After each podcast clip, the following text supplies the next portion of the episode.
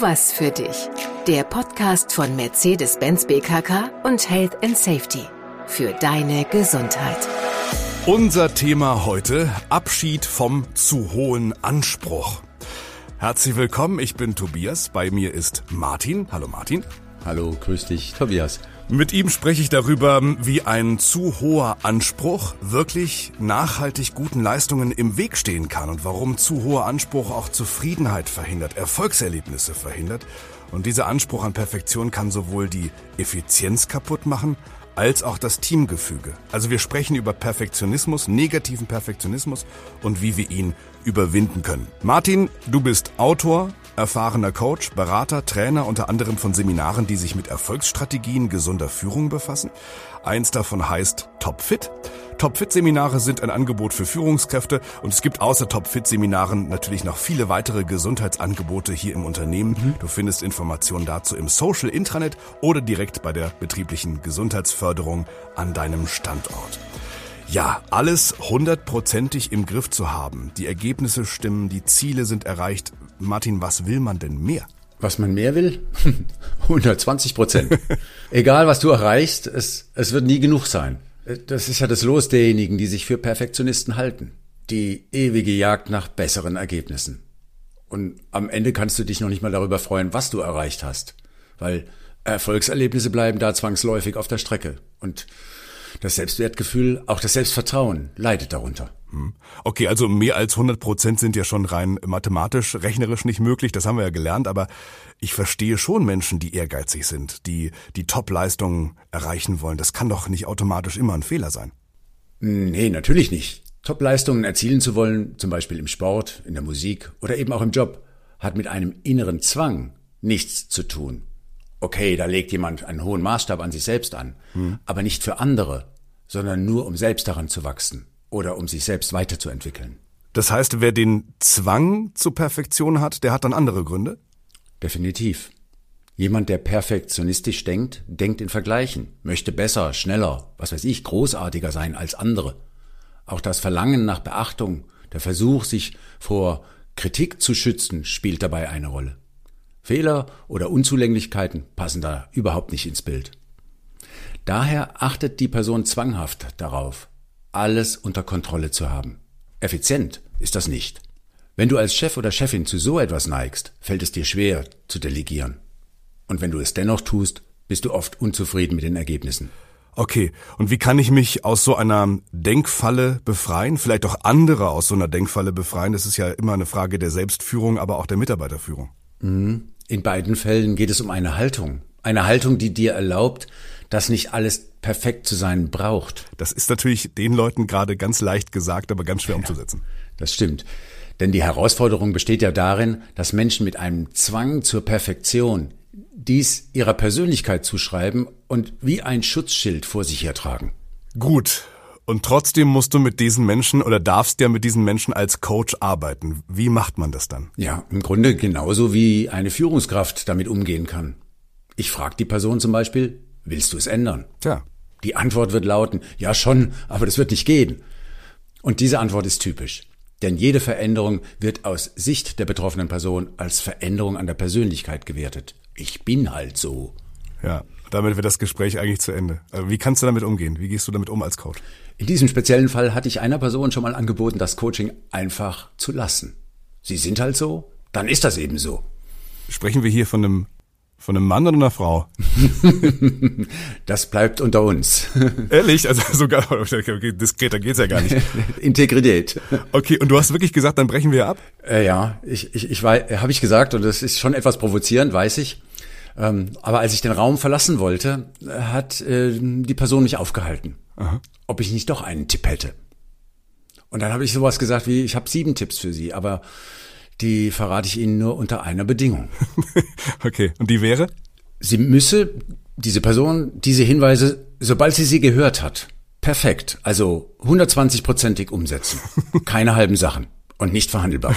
Also ein bisschen mit ihren eigenen Waffen geschlagen. Was sind das für Tipps? Also erstens, sei lieb zu dir.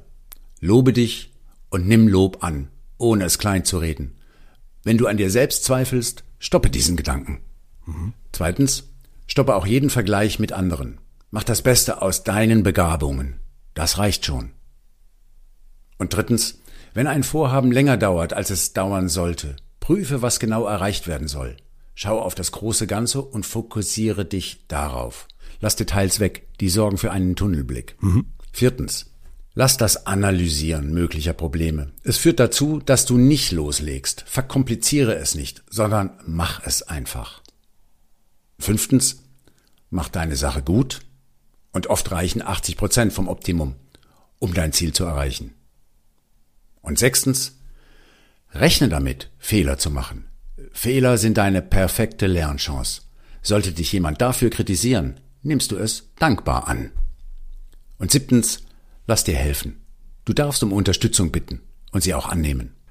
Jeder Punkt hat was damit zu tun, dass ich geübte Denkmuster, Verhaltensmuster loslassen kann.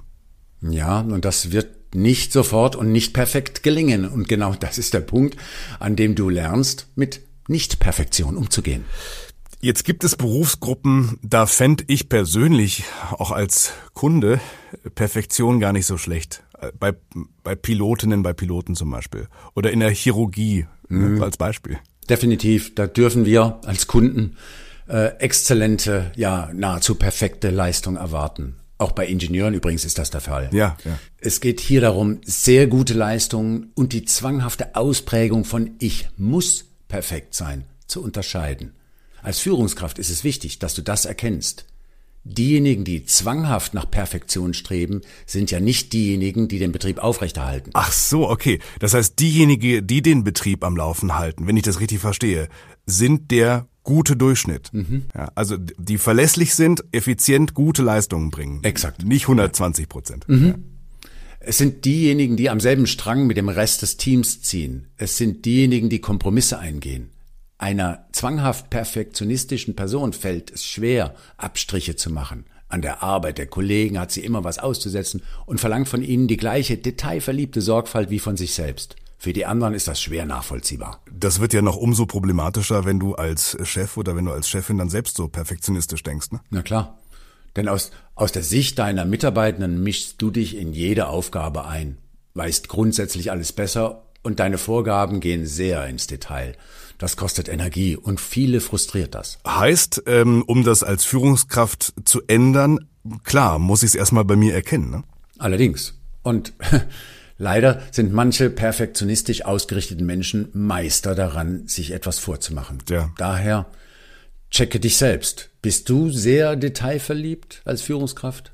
Versuchst du jede Eventualität zu beachten? Wenn dir ein Fehler auffällt, musst du diesen sofort und umgehend beheben? Weist du Kollegen darauf hin, wenn sie Fehler gemacht haben? Machst du Überstunden, weil du nicht fertig wirst? Macht dir der Arbeitsdruck zu schaffen? Fühlst du dich erschöpft? Erwartest du von dir zu jeder Zeit Bestleistung? Erwartest du das auch von deinen Kollegen?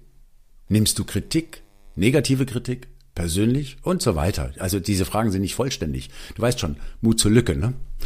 Aber an den Punkten kann man ja ganz gut arbeiten. Gibt es sonst noch, was ich als Führungskraft äh, beachten kann in Bezug auf, auf mein Team, um mich auch von zu hohen Ansprüchen zu verabschieden? Klar. Halt dich raus. Misch dich nicht ein. Hm. Spring über dein Ego-Schatten und äh, gib deinem Team Gestaltungs- und Entscheidungsspielräume. So nimmst du deinem Team auch den Druck der Kontrolle. Der ist ansonsten enorm und treibt die Leute in die Resignation. Statt ausführlicher Ansprachen über Sorgfalt würdigst du gute Leistungen. Lass deine Aufgaben auch kompetente Mitarbeiter oder Mitarbeiterinnen machen. Um das hinzukriegen, gehst du am besten gleich mal in einen dreiwöchigen Urlaub. Deine Leute werden in deiner Abwesenheit deine Aufgaben zwar anders erledigen als du, aber nicht unbedingt schlechter.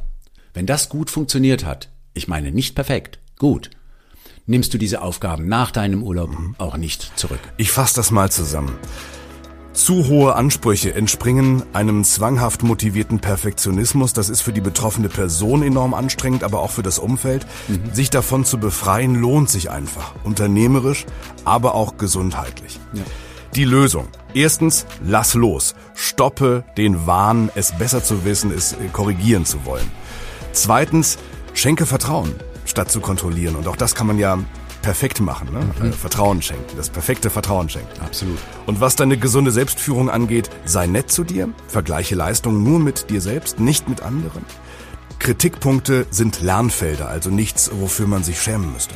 Und erlaub dir, frei nach Pareto, ne, mhm. mit 20 Prozent deines Einsatzes einen 80-prozentig guten Job zu machen, dann hast du Grund für Erfolgserlebnisse. Genau. Aber ich muss dir sagen, Martin, die Folge hatte, die lag trotzdem bei fast 90 Prozent. Denk da mal drüber nach. Dankeschön, bis bald. Bis bald. Das war eine weitere Folge von Tu was für dich der Podcast von Mercedes-Benz BKK und Health and Safety.